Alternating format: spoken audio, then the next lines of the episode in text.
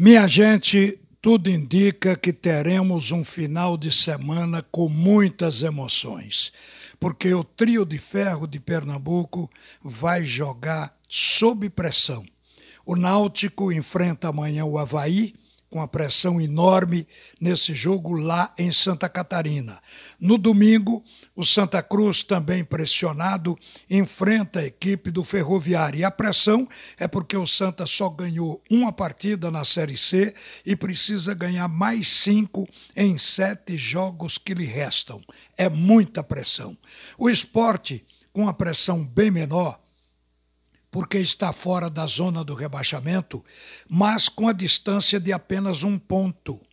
Então o esporte precisa pontuar para se afastar dali e vai enfrentar a equipe do Flamengo. Apesar da proposta do Flamengo de entrar em campo com um time misto, um time misto do Flamengo é um time forte, porque o plantel do Flamengo é rico tecnicamente. Então é um desafio para o esporte e ele precisa pontuar.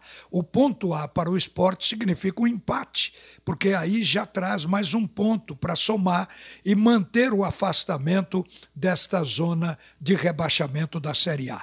Mas acredito que dos três a pressão mais forte seja sobre o Clube Náutico Capibaribe, porque o Náutico viveu a liderança da Série B durante 14 rodadas e na 14ª rodada perdeu a liderança e a invencibilidade e despencou. O Náutico está quatro partidas sem conhecer vitória.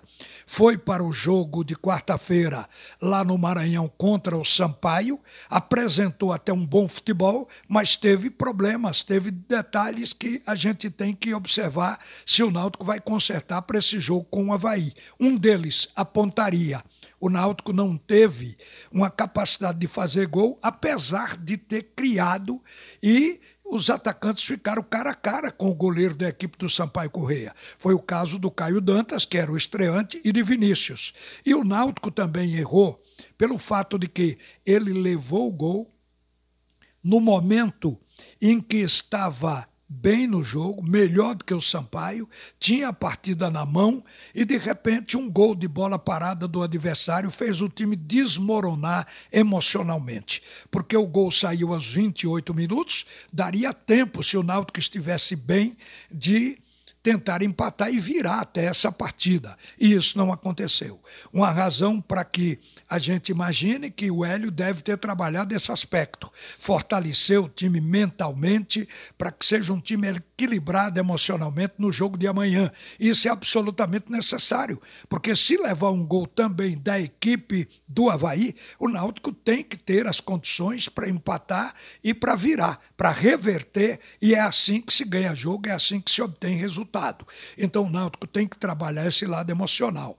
E há uma razão para que essa pressão seja grande, porque, entre outras coisas, tem quatro equipes jogando nessa mesma rodada que se duas das quatro ganharem e o Náutico não, elas tiram o Náutico da zona de classificação.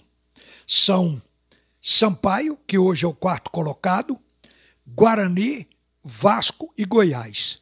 Se duas dessas ganharem ao mesmo tempo e o Náutico não ganhar, o Náutico vai ser derrubado justamente do G4 da Série B. O Sampaio pode chegar a 32, o Guarani pode chegar a 32, o Vasco pode chegar a 31, o Goiás 31. Em caso de não obter a vitória, o Náutico está com 30, ficará com os 30 e, portanto, pode ser engolido. Para não correr esse risco, tem que jogar tudo que puder, tudo que sabe. Acredito que o técnico que a esta altura já treinou os substitutos de Camutanga e Haldane deve entrar em campo apenas com duas mudanças, que seria provavelmente o Rafael Ribeiro jogando ao lado de Iago no miolo de zaga do Náutico, substituindo Camutanga, e lá no meio de Javan, que aí entraria substituindo o Haldane. Aliás, o Djavan já entrou no lugar de Haldane no intervalo do jogo lá no Maranhão. E ele já jogou o segundo tempo. O ataque deve permanecer o mesmo. Vargas, Caio Dantas e Vinícius. Se não for o Vargas, certamente será o Matheus Carvalho, aí o Náutico estará servido de qualquer maneira pelo lado direito do ataque. O que eu vi foi o Vargas jogar bem, tem uma característica diferente do Eric, que era o ponta, mas a seu modo ele deu a sua contribuição ao jogo. Então o Náutico poderá repetir. Esse time já sinalizou que o bom futebol do Náutico pode voltar. O resto é trabalhar o time para que seja fortalecido mentalmente nessa partida, para que o emocional não atrapalhe. E bola para frente, para que o final de semana seja de alegria, apesar dessa pressão e dessa expectativa. Uma boa tarde, minha gente. A seguir, o primeiro tempo do assunto é futebol com Roberto Queiroz.